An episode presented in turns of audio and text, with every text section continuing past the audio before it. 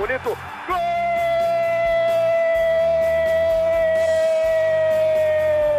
Uma grande jogada de Renato pela direita. Partiu Luan, dominou o lance, é bom, o lance é bom, o lance é bom, o lance é bom. Olha o gol, olha o gol, olha o gol. Golaço do Grêmio. Para Everton, chegou, fez a finta, outra boa jogada, cruzamento. Olha a chance, olha o gol, olha o gol, olha o gol, olha o gol, olha o gol. Gol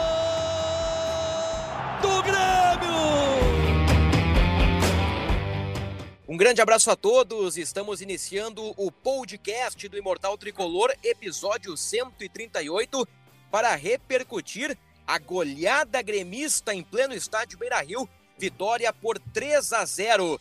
Teve gol do Elias num belo contra-ataque, teve um golaço do Bitelo de fora da área e também teve um gol de pênalti do Diego Souza e dá para dizer que foi uma bucha de pênalti. O Diego Souza meteu na gaveta, o Grêmio está praticamente garantido na grande final do Gauchão de 2022. Para repercutir o clássico 436 e projetar o clássico 437, estou ao lado da torcedora e influenciadora Kathleen Rodrigues e de Beto Azambuja, editor e repórter de ge.globo RS. Nós começamos o podcast de hoje trazendo o ambiental pelos lados do CT Luiz Carvalho. Nosso repórter Eduardo Moura está pelos lados da arena e traz um pouquinho do ambiental após goleada no clássico Grenal e fala também sobre o lateral direito que o Grêmio está contratando. O tricolor está se reforçando com Rodrigo Ferreira, jogador do Mirassol. Chega junto, Dado, aquele abraço.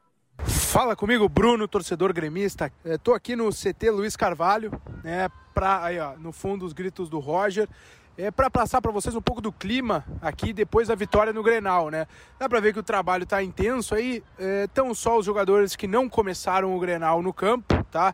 É, houve uma conversa é, antes do treino é, do Roger e teve a presença dos dirigentes no campo, que não é muito normal, viu? Tava o executivo Diego Serri e o vice-futebol Denis Abraão nesse papo, jogadores direção e comissão técnica no gramado antes do início da atividade. Mas o clima é leve, tá é, muito tranquilo é, depois da vitória é, contundente né, no clássico, a boa resposta dada. O Roger está trabalhando justamente saídas em velocidade pelos lados, dá para dá ver claramente que ele está cobrando dos jogadores é, um passe em profundidade é, e o, o, os pontas avançando nas costas, algo que o Elias fez é, no clássico Grenal. É, o técnico também parece descontraído, viu? Deu uma brincada aqui com o Janderson quando o Janderson errou o movimento que tinha que fazer por entre é, dois. É, não são cones, mas aquelas estacas amarelas que o Roger é, é, usa nos, nos trabalhos. Enfim, é, então o clima está muito bom pelos lados da arena. Né? o Orejuela está participando da atividade, viu? Mas ele deve ir para o Atlético Paranaense. Tem essa conversa em andamento, essa negociação em andamento. Por quê? Porque o Grêmio contratou um novo lateral direito. É o Rodrigo Ferreira, é, do Mirassol. A gente antecipou essa informação. É, empréstimo até o final do ano, tá? Então, é, o Rodrigo vai, vai chegar durante essa semana aí para ser reforço para a lateral. O Edilson já havia sido contratado e chega com é, o status de titular. E aí, o Orejuela, que já tinha perdido a posição para o Rodrigues, né, que é zagueiro, está é, deixando o Grêmio, está sendo emprestado é, pelo São Paulo, né, encaminhado o empréstimo para o Atlético. Essa negociação está em andamento, tá bem, amigos? É, qualquer coisa eu volto aqui, qualquer novidade. Ah, só para uh, informar também, Gabriel Grando deixou o treino mais cedo aqui no CT, apareceu, colocou a mão na coxa esquerda, então também um problema aí é, para o Roger.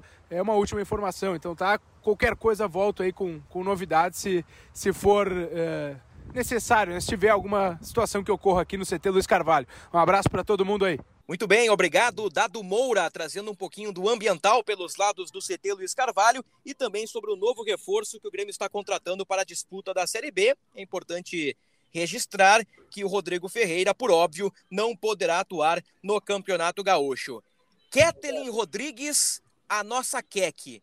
A voz dela está comprometida, tamanha vibração no estádio Beira Rio no último sábado. Chega junto, quer que aquele abraço, as tuas impressões do clássico.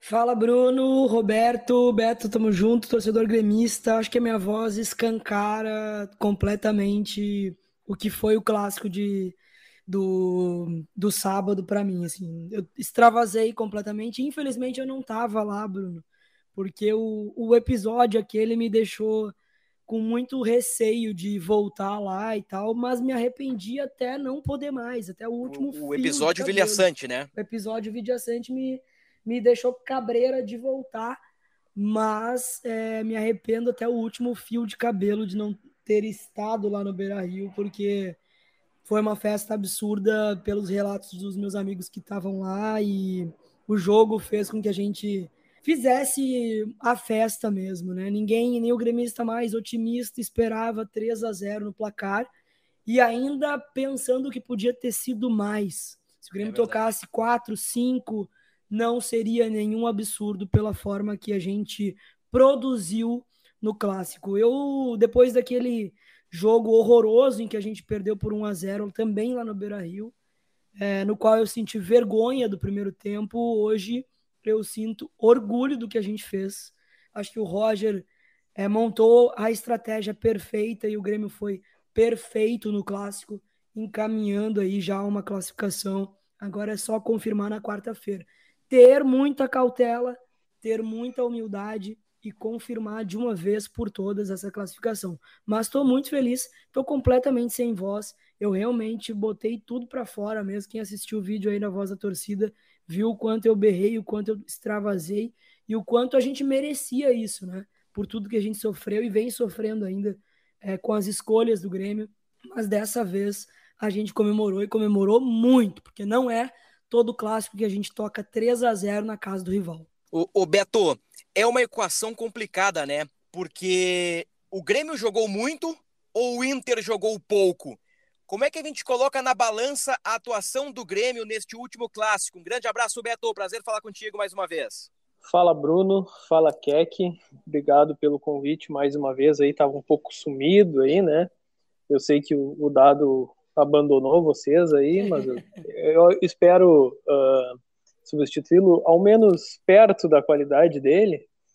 Uh, mas, cara, assim, eu acho que os dois, né? O, muito mais o Grêmio ter jogado o nível que se espera, pelo menos, do time, né? O Inter também teve lá seus grandes defeitos, muitas falhas individuais, mas, mas o Grêmio soube aproveitar as oportunidades. E aí eu, eu vou citar um, um fato negativo, digamos assim, do time, que não é um, não é um negativo, mas é mais uma coisa que todo mundo deve ter percebido, e vocês já comentaram, que poderia ser muito mais. Uhum. E de repente o Roger vai ter que começar a trabalhar mais finalizações aí, né? Uh, vamos, vamos, vamos concordar que o, o Elias fez um, um belo gol no contra-ataque ali, depois ele errou outro que poderia aumentar essa vantagem. E ele até não poder mais. Pois é, né, Keck, porque lance. a gente pensando que é um, é um clássico e que qualquer fagulha do segundo jogo ali pode dar um, uma reversão de, de expectativa, né? Poderia ter sido uma definição ainda maior do, da classificação. Não estou dizendo aqui que, que o Inter uh, vai virar, e eu acho que dificilmente vai. Até pode ganhar o jogo, mas não vai ganhar por três gols de diferença, muito menos por quatro. Mas assim, a, gente tem que pegar esse exemplo, e é o que o Grêmio vai fazer e já fez, de, de usar o, como uma virada de chave para a temporada, né? Várias vezes, vários anos, a gente vê fatos que acontecem nos clubes que catapultam para um novo momento, né? E talvez esse seja o do Grêmio, porque desde, uh, vamos pensar lá, 2021 ali, fora o título gaúcho ali, pouca coisa a gente consegue tirar, né? E pegando até o, o, fim de 2020 também, que foi a perda do título da Copa do Brasil no começo de 21, não tinha não tinha um, um jogo assim que tu falava, bah, esse jogo aí vai ser a, a virada de chave do Grêmio. E, e eu acredito que esse, esse Grenal eh, tem que ser usado dessa forma, porque o que me chamou muito a atenção foi, foi o, a solidez defensiva que tava o Grêmio, uhum. por mais que, que tivesse com Jeromel, que é um cara muito consagrado no clube, o Grêmio vinha falhando muito, né? Inclusive no, no Grenal que perdeu por 1 a 0 só, poderia ter sofrido muito mais, porque tava a, a defesa estava vazando muito. E dessa vez o, o Roger armou o time de uma forma que ele fechou muito bem os espaços do meio e, e conseguiu cobrir os lados, que foi o grande problema do primeiro jogo. Mas, de qualquer forma, a defesa não vazou, porque o que estava acontecendo é que às vezes o time estava coberto e a defesa estava vazando igual. Até, no, vamos lembrar, no jogo contra o Novo Hamburgo, 1 a 1 o Grêmio toma um gol, vamos cuidar as palavras aqui, mas um gol ridículo cara passa por cima do Nicolas, o outro, o da Silva, gira em cima do Bruno Alves, assim, uma facilidade tremenda, né? E a gente viu no Grenal que, que o, a briga pela bola da defesa foi, foi muito mais uh, consistente, né? Então isso tudo dá o, dá o, o estofo para a gente dizer que o Grêmio jogou muito melhor e que agora tem o um exemplo para ser seguido no ano. Aí a gente pode depois, não sei se o assunto vai seguir por aí, de, de falar sobre as mudanças no meio de campo, né? Uhum. A saída do, do Thiago Santos, que é uma coisa que é um tanto quanto inexplicável como é que isso não acontecia antes. E quando deu certo, ele voltou depois, né? Aí, aí eu vou deixar para ti, Bruno, se vai, vai seguir por esse, por esse caminho aí ou se vamos tratar de outros assuntos antes. Eu acho que podemos seguir exatamente daí, Beto. Porque esse me parece ser o X da questão do Grêmio. Há um bom tempo eu venho dizendo que o Grêmio tem um problema de dinâmica de meia cancha. Que é que provavelmente já já me ouviu falar sobre isso. O Grêmio tem ou tinha um problema de dinâmica do meio-campo. Ao mesmo tempo, eu digo que é muito difícil analisar a dupla Grenal. E como o podcast é do Grêmio, eu vou dizer que é muito difícil analisar o time do Grêmio. Porque primeiro, o Grêmio do Roger que faz 4 a 0 no São Luís, tem toda aquela dinâmica, dá toda aquela aquela sensação de que, gente, agora vai, poxa vida, o Roger fez o óbvio. Aí depois, com o retorno do Thiago Santos, uh, atuações fracas, atuações ruins, o Grêmio cai na Copa do Brasil, o Grêmio tropeça no Campeonato Gaúcho, o Grêmio perde a primeira posição para o Ipiranga e tem o clássico Grenal atrasado em que o Grêmio perde por 1 a 0 e poderia ter sido goleado em virtude da atuação no primeiro tempo. Aí, dias depois, o Grêmio dá uma resposta fantástica para o seu torcedor. O Grêmio aplica 3 a 0 em pleno estádio Beira Rio. Então, eu, eu, eu penso que é muito difícil analisar o time do Grêmio neste momento, tamanha oscilação. Pelo lado do Inter, eu acho que não há oscilação. O Inter é um time fraco desde o início do trabalho Medina, e a exceção é exatamente o clássico em que o Grêmio foi muito mal mas vale ressaltar que o Inter foi muito mal contra o Grêmio. Então, por isso que eu, que eu tenho ainda um pouquinho de dificuldade em entender o que está acontecendo com o Grêmio. Mas vamos lá, partindo do meio-campo. A melhora na dinâmica é evidente com e sem a bola, com Vilha Sante, Lucas Silva e Bitelo. A diferença principal, para mim, em relação ao primeiro clássico, não é nem a entrada do Thiago Santos ou a saída dele. É o Grêmio ter colocado o Campaz numa zona de ação defensiva menor. O Campas no tripé, ele sucumbiu com relação aos meio-campos do Inter, porque o Campas é um cara que joga com a bola. O Campas não joga sem a bola. Então o Roger colocou o Campas lá no Paulo Vitor, que tem extremas dificuldades. O Campas teve soberania, o Campas se destacou no jogo e ele coloca um homem a mais de marcação no meio, fechando o setor onde o Inter joga. O Inter aglomera suas jogadas por dentro e o Roger, numa estratégia um tanto óbvia, foi perfeito na preparação do time do Grêmio.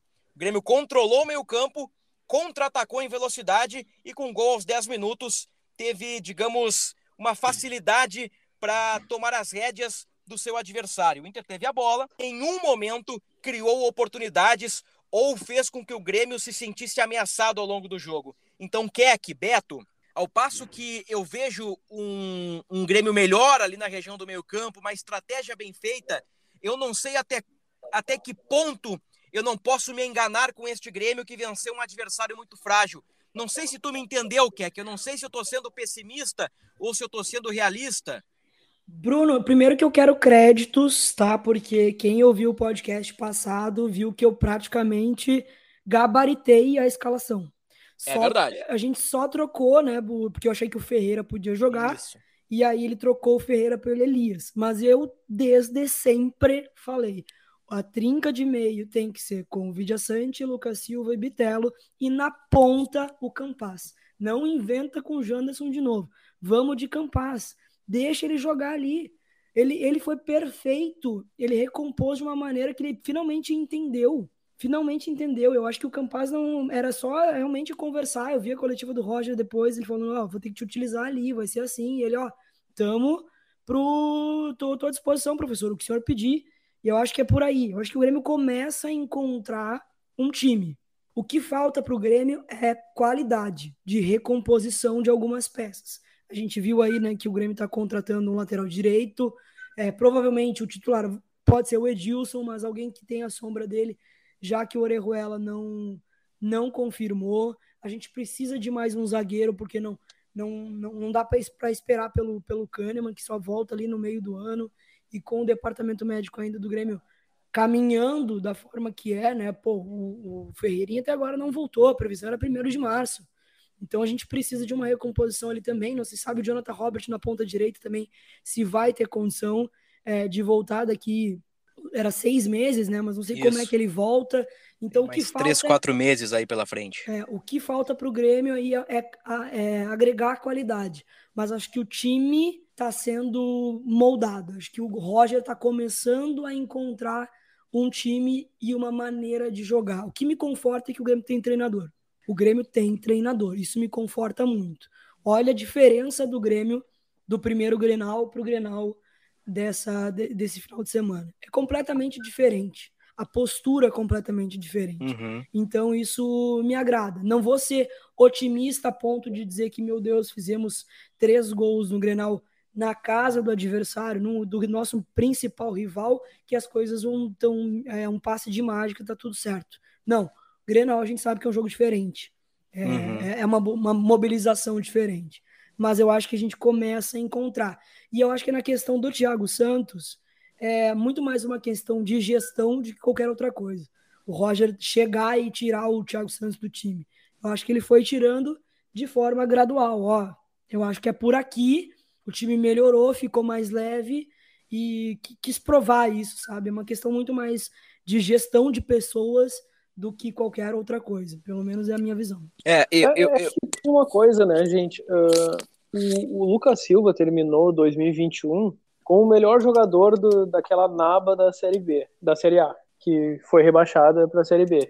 No, nas últimas rodadas ele era o melhor jogador disparado do time. E aí começa 2022 com ele no banco de novo. É, é, essa, é isso que, que não dá para entender. Tá, trocou o treinador e tal, tem, tem, tudo isso. Mas, assim, algumas coisas que, que a gente vai pegando, assim, que, que não tem explicação. O, o cara era simplesmente o melhor jogador do meio de campo.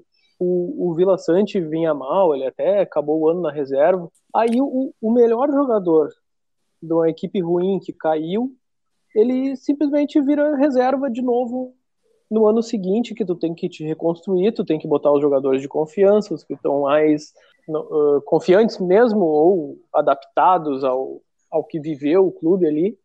E aí o cara sai do time, sabe?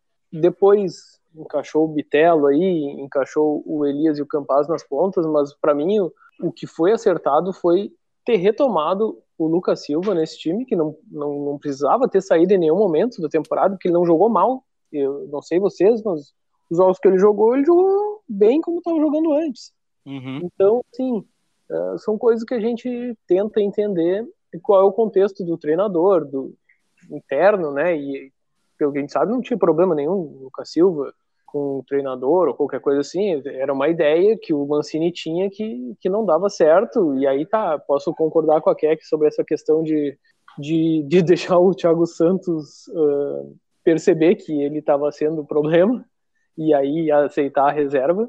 Mas assim, pô, tem coisas que são meio óbvias, né? E, e, e a gente não entende por que, que acontece.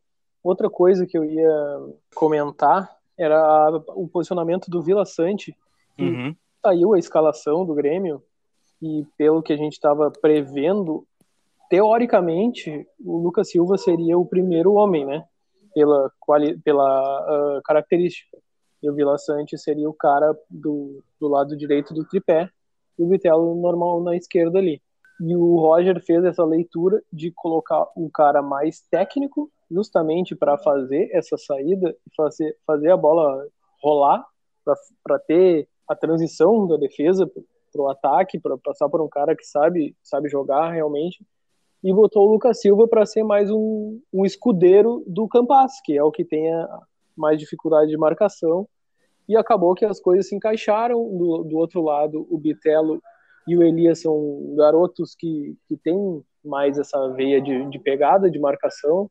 O Elias é um, é um atacante, mas que tem mais essa noção, tanto que o Roger fala que ele é formado como um ponta, né? E, e o Grêmio tem essa, cara, essa cultura de, de formar pontas que saibam fazer esse corredor para marcar o lateral, para voltar e para atacar no contra-ataque. E então eu acho que, que casou bem, assim, uh, o Roger pegou os jogadores com as melhores características e colocou eles no, em, em setores que se complementavam. Então, tu, tu via que tinha o equilíbrio do time ali, né? Uhum. Que era uma coisa que não tinha anteriormente. E eu, eu também concordo com a Keck que falta qualidade, faltam peças, mas aí eu fico pensando, pô, o Grêmio tem oito volantes no, no elenco, tem Victor Bobson, tem uh, Fernando Henrique, Sarará. Uh, Thiago Sarará, o Sarará que até um tempo com o Filipão era, era a salvação do Grêmio. Então, assim, o que, que vai fazer com essa turma aí? Então, se, se não tem qualidade para substituir esses caras, então manda tudo embora, deixa os caras pegar a rodagem, empresta e traz outros caras mais cascudos, que talvez seja essa característica que o Grêmio está buscando no momento, como foi com o Edilson agora.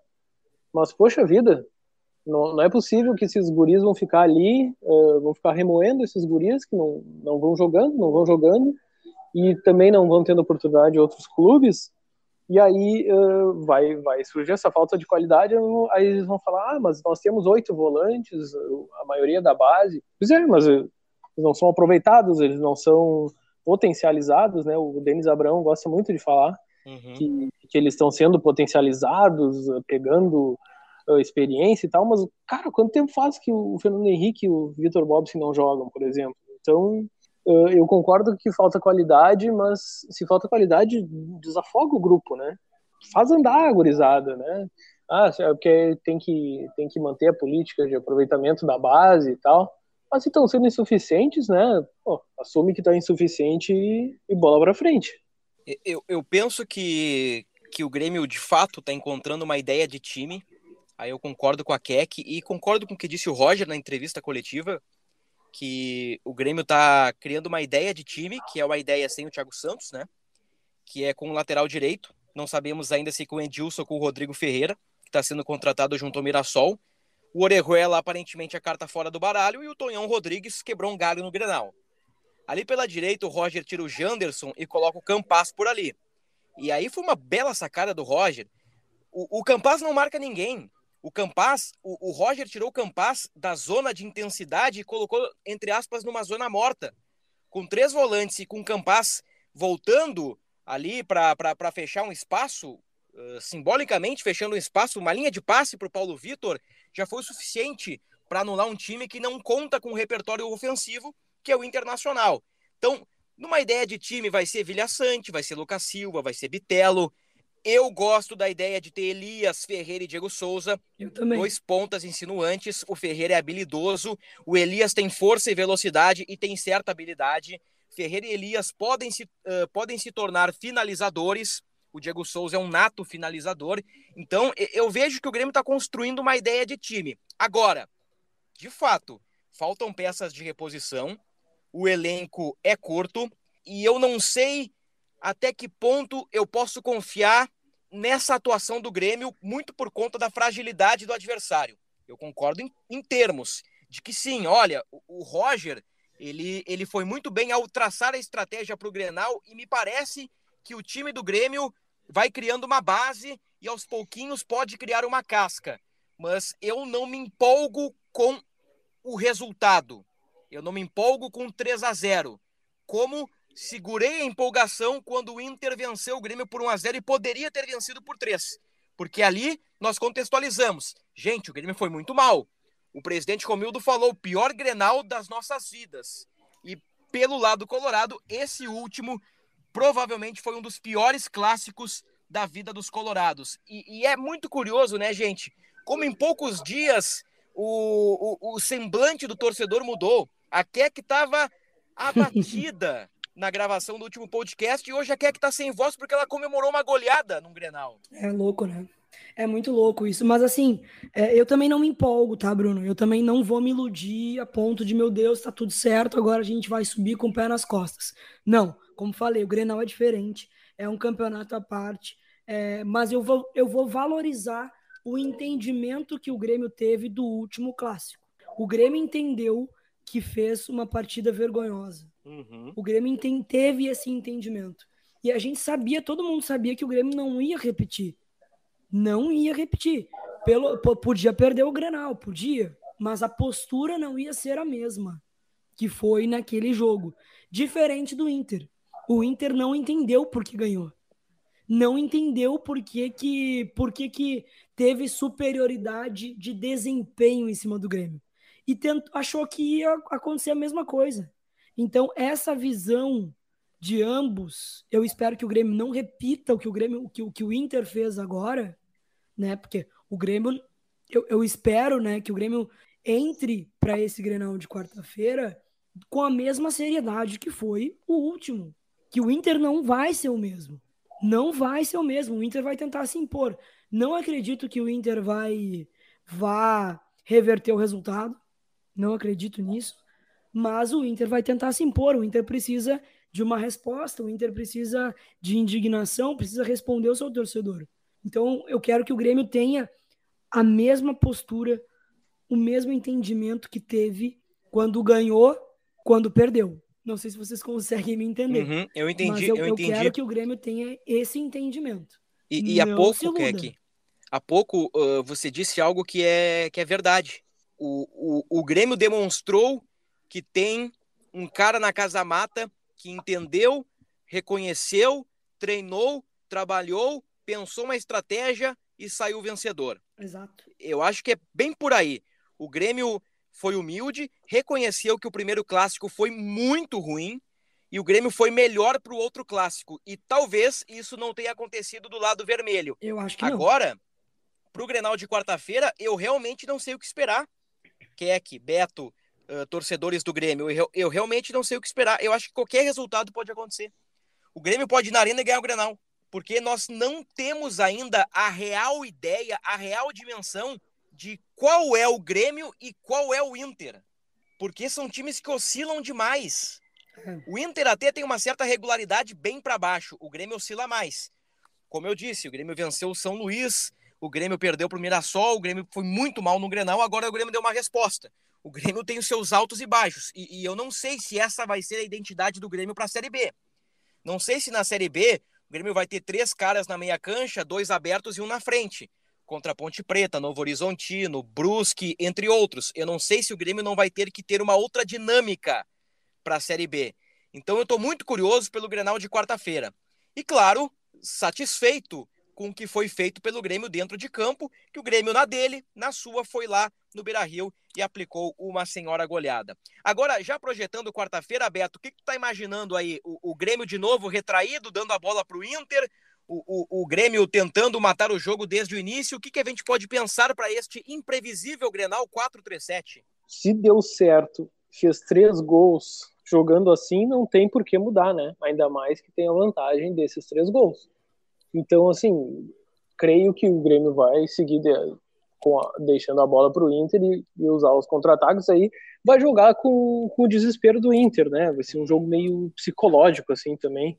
Além da tática, vai ser meio psicológico porque tem três gols à frente, não tem porquê, nenhum motivo para se atirar para o ataque, fazer loucuras. E, e, vai ver o que, que vai sentir a febre ali do Inter, o que, que o Inter vai fazer no começo, se o Inter vai vai querer apertar uh, a saída de bola, vai querer uh, ir para cima, acossar o Grêmio no campo dele, porque o, Roger, eu acho que o negócio dele é trabalhar as alternativas que tem para o jogo, assim, alternativas de estratégia. Ah, já, já temos essa que deu certo. Agora, o que, que a gente pode fazer se o Inter vier e nos amassar aqui? Que, como é que nós vamos sair disso? Então, isso o Roger é um cara que, que sabe trabalhar muito bem, como vocês falaram aí. Uh, mas eu só queria te dar um. Uh, meio que fazer uma defesa, assim, uhum. pro lado do, do torcedor gremista, Bruno, que uh, realmente não tem como confiar no Grêmio por causa desse jogo. Mas talvez esse seja o jogo, o, o enfrentamento até o fim da temporada, que o Grêmio vai ter de maior nível de concentração, de, de tática, de técnica, e inclusive contra um adversário muito mais poderoso que os outros, apesar de que na Série B vai ter o Cruzeiro, vai ter o Vasco, só que a gente não sabe como é que eles vão estar até lá, né? Então, assim, é o exemplo que o torcedor vai ter para poder cobrar, para poder fazer pelo menos um, uma comparação com os outros jogos, uhum. porque com certeza o time vai oscilar na Série B, porque, como tu falaste, já está oscilando desde o começo da temporada. Então, assim, o, o é, é, o que o torcedor tem para se apegar. Isso é que vai, vai saber dizer melhor do que eu, mas é, é o que o torcedor tem, entendeu? Tá, tem tanta coisa ruim acontecendo e faz um 3 a 0 no Grenal, assim, pô, é, é nisso que eu vou me abraçar, é nisso que eu vou me abraçar e vou pensar que daqui para frente, se o Grêmio vai para a final, vai pegar Ipiranga ou Brasil, dois times de Série C, e depois vai jogar 38 rodadas de Série B, ou seja, por pior que o Inter esteja jogando, o nível dos outros, todos os adversários do resto do ano vão ser abaixo do Inter. Diga... Não, só vou, só vou dar uma pincelada, Beto, e, e, o torcedor gremista vai gostar do que eu vou dizer. Por isso que eu vou dizer no podcast do Grêmio. Mas eu não teria problema nenhum em falar no podcast do Inter, tá? O, o Ipiranga de Erechim joga mais que o Inter atualmente. Evidente que as peças que o Inter tem não se comparam. O Inter tem um time de Série A, uma folha de Série A contra um time de Série C. Mas a questão de engrenagem, de time, de futebol jogado, o, o, o Ipiranga é melhor treinado que o time do Inter. Não, perfeito, perfeito. Isso aí, com certeza, eu concordo contigo. Mas tu entende que a, a mobilização é diferente. Com certeza. O Grêmio, certeza. O, Grêmio, o Grêmio pode ser campeão gaúcho pegando o Ipiranga na final e fazer e acontecer como foi a final de 2018 contra o Brasil de Pelotas, claro que é um time muito melhor e tal, mas assim não teve graça a final. O Grêmio pode jogar assim contra o Ipiranga, por mais que o Ipiranga esteja muito bem treinado, mas aí pega um pouco da camisa, pega a tradição, entende? Então, daqui a pouco a final pode ser um, um mero um mero definidor da taça ali, como também o Ipiranga pode surpreender. Mas assim, pelo que a gente tem de, de exemplos, é isso, sabe? O, o, clássico ali foi a tua virada de chave, agora tu vai tu vai jogar o, o suficiente para ganhar de um time que tu sabe que é é inferior a ti, historicamente, tamanho e tudo, e vai meio que na por osmose, assim, o título uhum. vai por osmose, entendeu? Eu é, posso queimar minha língua aqui, entende? Mas eu, é, é, essa visão que eu tenho do, do contexto da comparação do, do Inter com o Ipiranga, por exemplo. Passando pelo Inter, o Grêmio ganha confiança, ganha moral e chega como favoritaço para as finais do Gauchão, embora o Ipiranga tenha tido a melhor campanha na primeira fase e embora o Brasil tenha perdido somente um jogo ao longo da competição, o Grêmio vai ser o favorito e, nossa senhora, num ano de Série B, quando o maior rival é o favorito a ganhar a competição, o Grêmio vai lá, elimina o Inter, o que é a tendência, e ganha o Gauchão, que eliminando o Inter passará a ser o favorito, é uma injeção de adrenalina, é uma injeção de confiança para a sequência da Série B, talvez o que o Grêmio precise para de fato e de forma concreta entrar nos eixos, o Roger encontrar uma equipe, a direção reforçar o elenco, e aí o Grêmio mergulhar de vez na Série B. Para a gente fechar, é, eu tô curioso pelo, pelo Grenal de quarta-feira. Qual vai ser a resposta do Inter, né? Que eu acho que a partir da resposta do Inter, o Grêmio vai se moldar dentro de campo. Se o Inter entrar amorfo, o Grêmio tende a, a deixar a bola com o Inter e o Inter vai ficar trocando passes, o Grêmio vai ficar defendendo o resultado.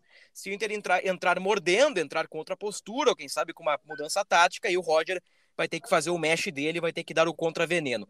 Para fechar, que é que eu gostei eh, da provocação do Beto ali.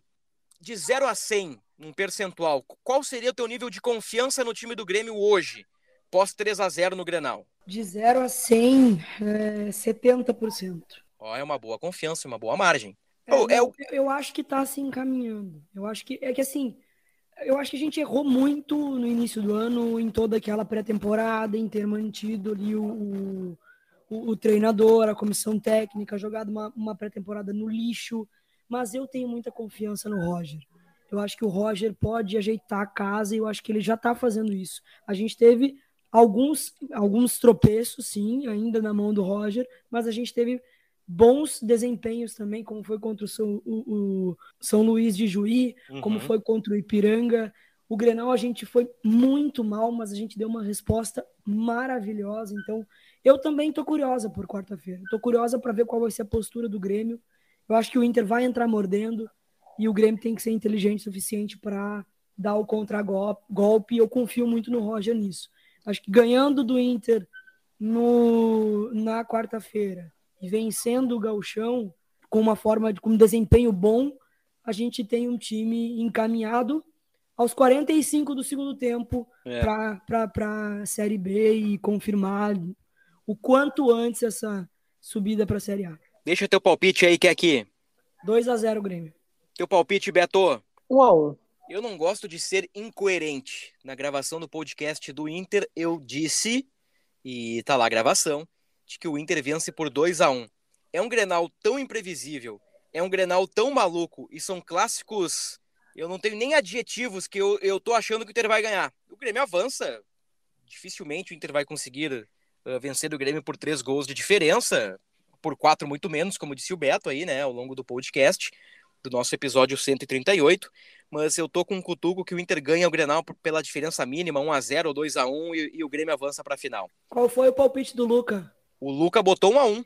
Luca Pumes, influenciador colorado, tá no muro. Ah, o Luca tá desolado, que se fosse tudo, daria uma ligadinha para ele, para dar uma consolada. O guri tá arrasado. Eu imagino, eu consigo imaginar.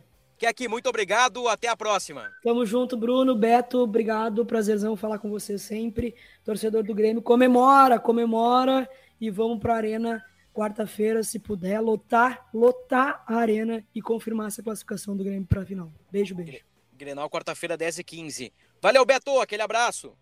Valeu, Bruno. Valeu, Keck. Estamos aguardando o próximo chamado. Feitoria, fechamos o episódio 138 do podcast do Imortal Tricolor. Hoje um podcast leve, tendo em vista a vitória de 3 a 0 sobre o Internacional. Mas eu não faço a menor ideia, torcedor gremista, do que será o podcast da próxima quinta-feira, porque o futebol ele é cíclico, o futebol é dinâmico e tudo pode acontecer. Um grande abraço a todos.